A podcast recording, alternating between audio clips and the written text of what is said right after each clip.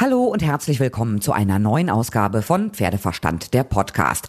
Also ich habe ja mittlerweile wirklich viel ums Thema Pferd erlebt, mitgemacht und auch gelernt. Was ich aber besonders spannend finde, sind ja neue Dinge, neue Methoden kennenzulernen. Man lernt halt nie aus. Und jetzt hatte ich meine Premiere zum Thema Blutegeltherapie beim Pferd. Ich hatte nämlich eine Freundin getroffen, wie immer gefragt, wie es ihrem Pferdchen geht, und sie sagte mir dann, dass sie jetzt eine Blutegeltherapie bei ihm macht. Echt krass, finde ich ja super spannend. Auch wenn ich die Blutegel erstmal ein bisschen fies finde. Also habe ich ihr gesagt, dass ich beim nächsten Mal unbedingt dabei sein möchte, darüber mehr erfahren will. Gesagt, getan. Jetzt war es soweit und ich habe die Therapeutin Sabine Klingenburg kennengelernt. Sie hat mir ganz viel über Blutegel und die Therapie erzählt.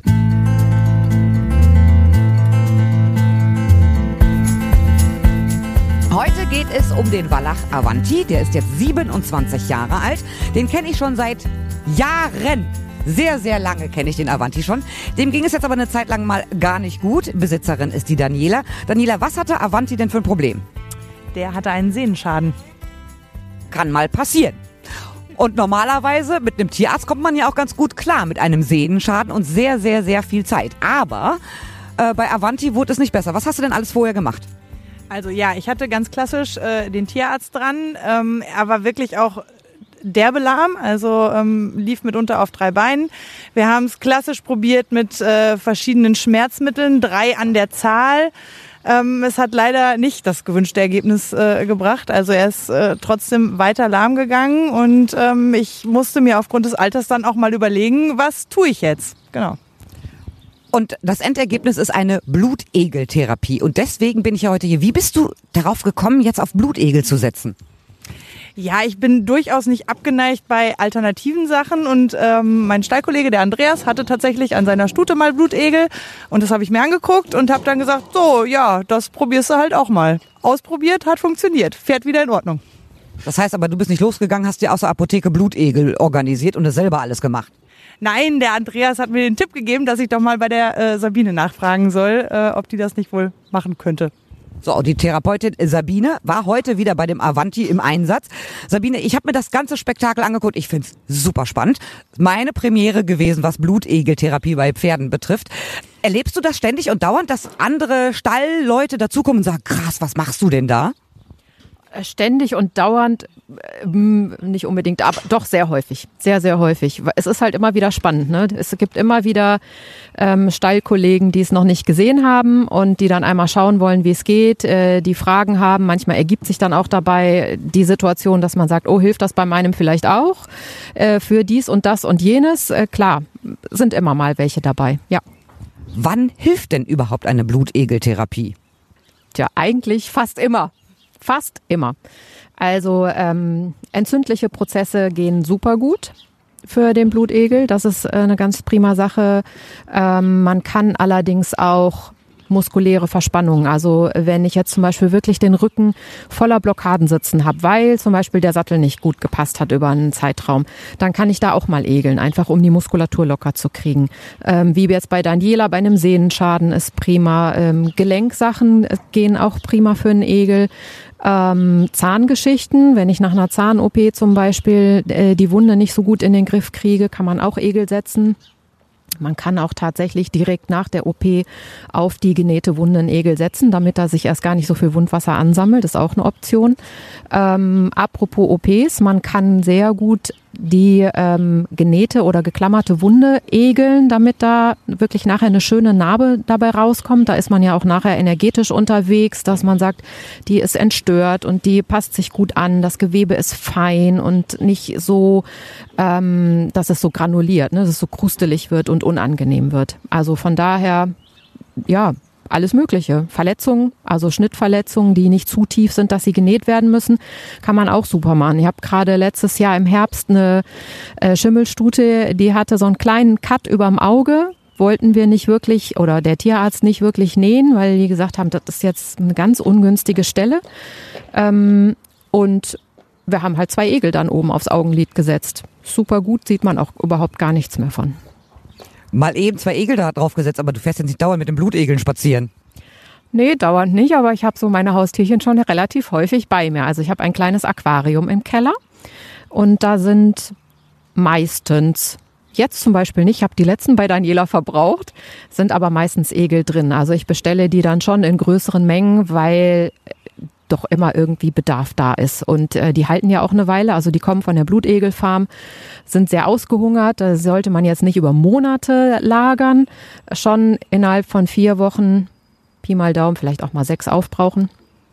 Aber ich habe eigentlich immer welche da, ja. Und ich werde jetzt auch morgen direkt hingehen und wieder welche bestellen. Und meist bestelle ich dann so 30, 40 Stück. Also während wir ja vorhin die Blutegeltherapie bei dem Wallach durchgeführt haben, haben wir uns schon natürlich ganz, ganz viel darüber unterhalten. Ich finde das total spannend. Ähm, wir haben das bei dem Wallach vorne ans linke Bein gesetzt. Da muss aber gar nicht so viel vorbereitet werden, sondern im Prinzip nur das Winterfell, was natürlich jetzt da ist, so ein bisschen abrasieren, damit die Blutegel leichter drankommen, um Blut zu trinken. Ja, nicht nur das Winterfell, also im Sommer auch. Der Blutegel ist tatsächlich, ähm, auch wenn er ja eigentlich nur so ein schnöder Wurm ist, ein sehr empfindliches Tierchen.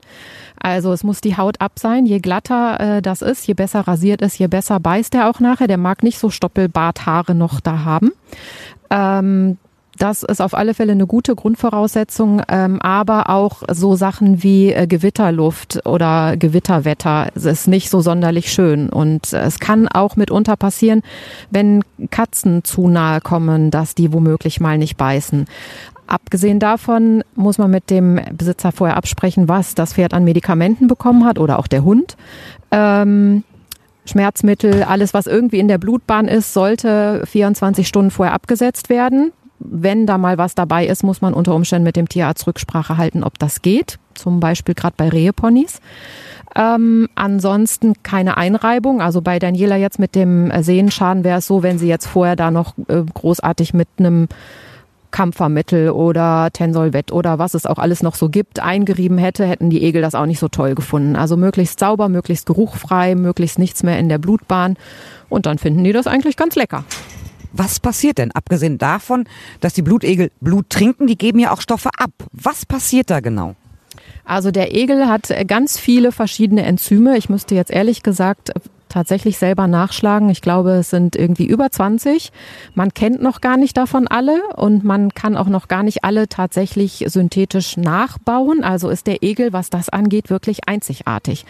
Und der Egel äh, gibt über seinen Speichel, ähm, wenn er denn zugebissen hat, auf alle Fälle erstmal einen Stoff ab, der ist dem Lidocain sehr ähnlich. Also man hat so eine Art Betäubung, dass man dann nachher das Saugen gar nicht mehr so merkt ähm, und dann verschiedene andere Stoffe, wie zum Beispiel ein Stoff, der entzündungshemmend ist, Cortison ähnlich ist, dann einen Heparin ähnlichen Stoff, weil ich möchte ja, dass diese Wunde ausblutet, möglichst lange. Also das kann bis zu 36 Stunden nachbluten.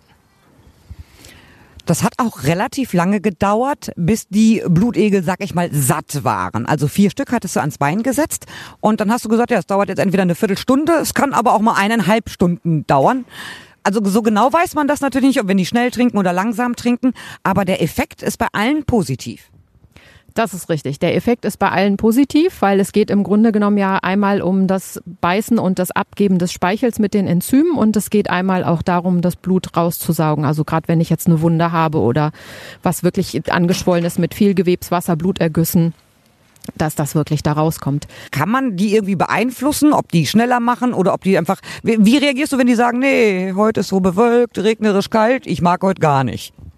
Also wenn die so ganz und gar nicht mögen, gerade jetzt bei dem Wetter, fängt schon mal damit an, dass die Egel auf alle Fälle warmes Wasser kriegen. Also ich nehme die mit, nicht in dem großen Aquarium, sondern in einem äh, Wegglas, was man schön verschließen kann und gut im Auto transportieren kann.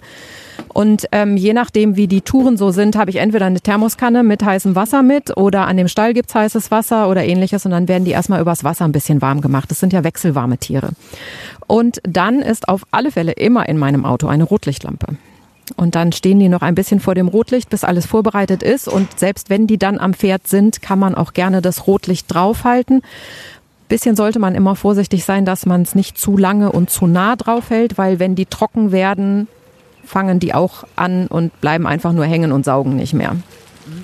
Also hier am Pferdestall fanden das alle eigentlich ganz spannend und ich fand es natürlich auch super spannend. Der Avanti jetzt nicht so unbedingt. Der hat natürlich vorne mit seinem äh, linken Vorderbein immer ein bisschen böse aufgestampft. Warum? Weil das zwickt, aber das zwickt doch wahrscheinlich erst immer nur, wenn die erstmal das erste Mal beißen. Warum findet so ein Pferd das unter Umständen unangenehm?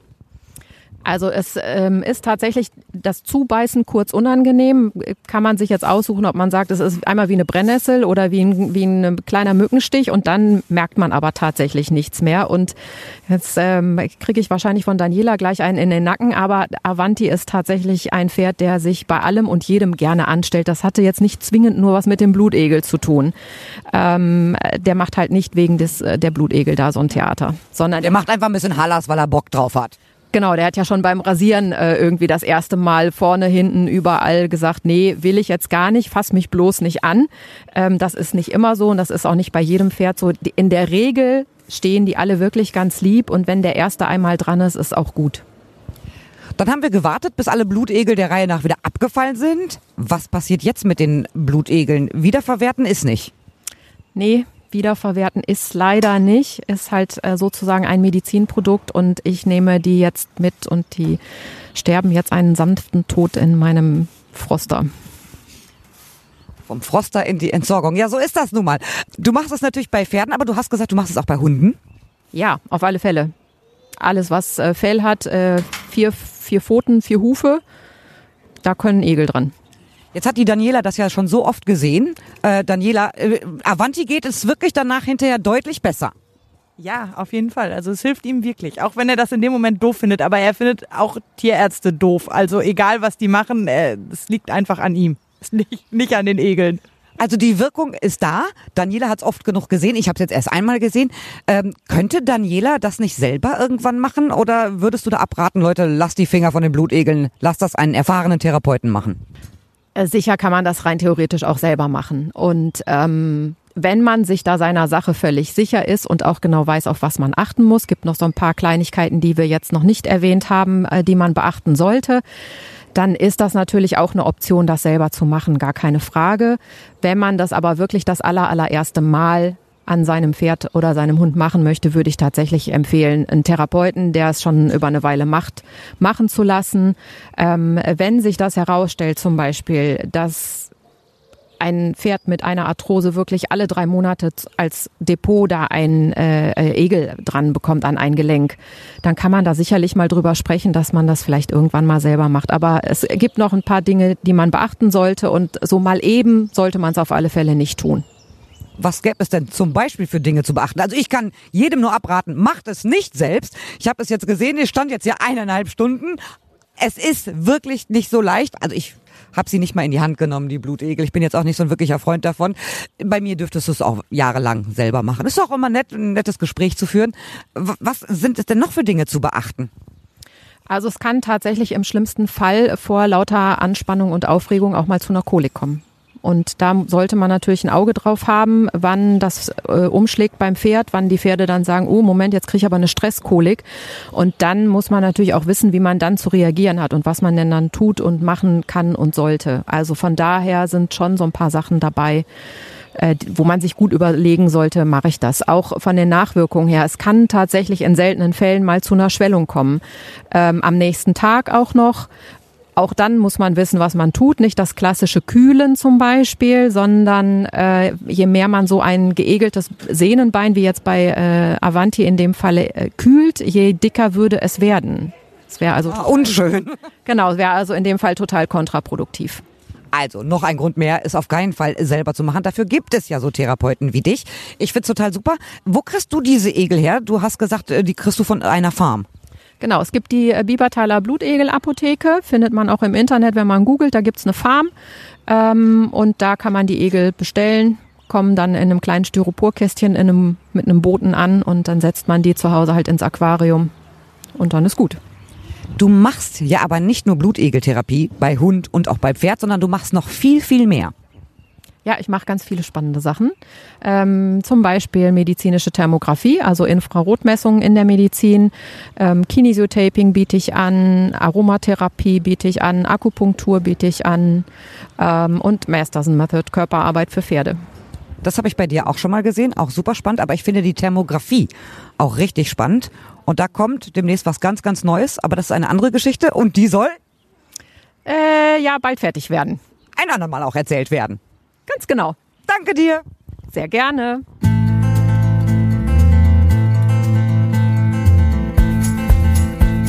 Also falls ihr mehr wissen wollt, dann schaut vielleicht mal bei Sabine in den Social Media Kanälen rein. Ich habe sie in meinem Instagram und Facebook Post verlinkt. Und zur medizinischen Thermografie gibt's bald mehr. Bis dahin passt gut auf eure Pferde auf.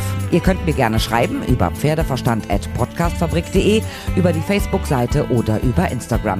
Und ich hoffe, ihr seid auch beim nächsten Mal wieder dabei, wenn es wieder heißt Pferdeverstand der Podcast.